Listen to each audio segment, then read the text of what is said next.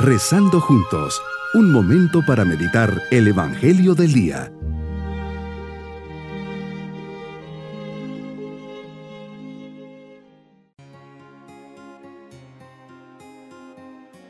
Les saludo en este día 21 de diciembre, memoria de San Pedro Canicio.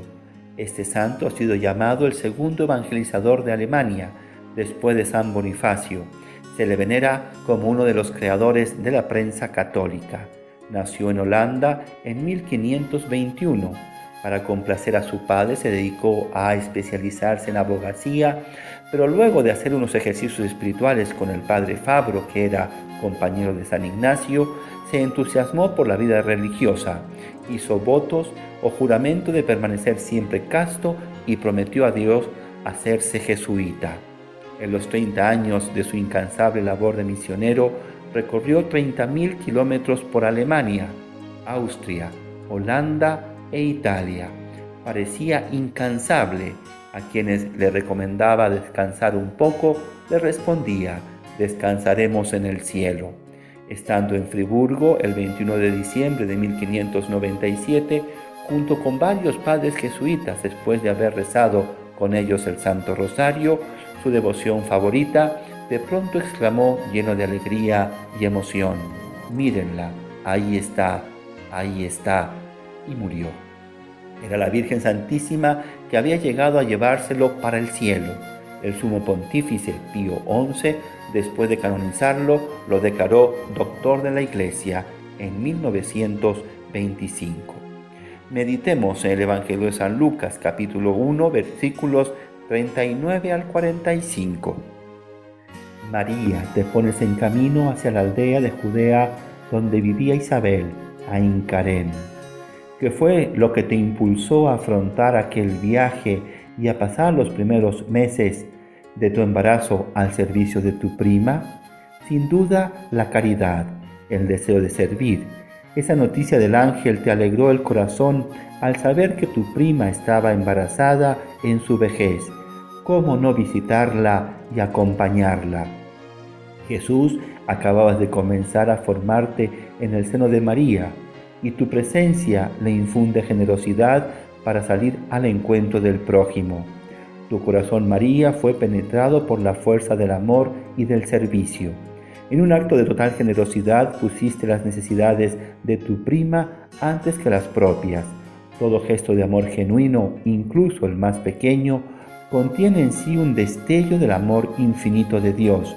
Cualquier detalle de atención, compartir las necesidades de los demás, escuchar a un amigo necesitado, hablar bien de alguien, hasta los más mínimos detalles se hacen reflejo de tu presencia, Señor, si están animados por nuestro amor a ti.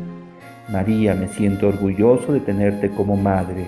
¿Quién soy yo para que la madre de mi Señor me tenga por hijo suyo, dame la gracia de amarte e imitarte como verdadero hijo tuyo.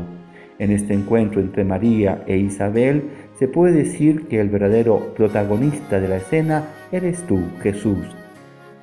María lo llevas en tu seno, eres un sagrario vivo, por eso eres el arca de la nueva alianza.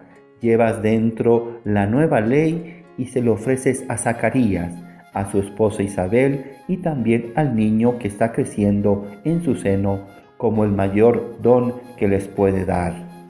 ¿A dónde vas María? Ahí va Jesús. Mi cercanía contigo en nada afecta mi fe en tu Hijo Jesús. Es más, quien abre su corazón a ti, Virgen María, recibe al autor de la gracia, al Salvador y Redentor. La verdadera devoción a ti nunca menoscaba la fe en tu Hijo. Quien se acerca a ti recibirá siempre la ayuda para amar mejor a nuestro Salvador Jesucristo. Gracias María por tu sí, gracias por el ejemplo de fidelidad a Dios, gracias porque fuiste un eslabón fundamental en este plan de salvación, gracias por quedarte presente en nuestra vida como madre, gracias porque velas como reina madre. Qué oportunidad tan especial en este día para hacer la experiencia del amor materno de María. No basta saber que eres madre, sino que debemos tratarte así. Eres mi madre, me quieres como un hijo. María, me invitas a una verdadera devoción. No podría ser completa si no va acompañada de la imitación de tus virtudes, especialmente de la fe, de la confianza, de la caridad, de la humildad, de la obediencia, de la bondad, el servicio y así colaborar con el plan de Dios. Mi propósito en este día, a ejemplo de María, tener una actitud de servicio y disponibilidad para ayudar a los demás.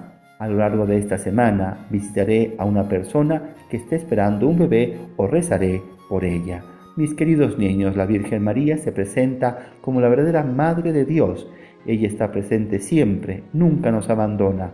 Especialmente visita a todas las mamás que están esperando un bebé, como le sucedió con su prima Santa Isabel. No duden en acudir a ella como madre. Ella no les, no les dejará solos jamás. Y nos vamos con su bendición y la bendición de Dios Todopoderoso, Padre, Hijo y Espíritu Santo, descienda sobre todos nosotros. Bonito día.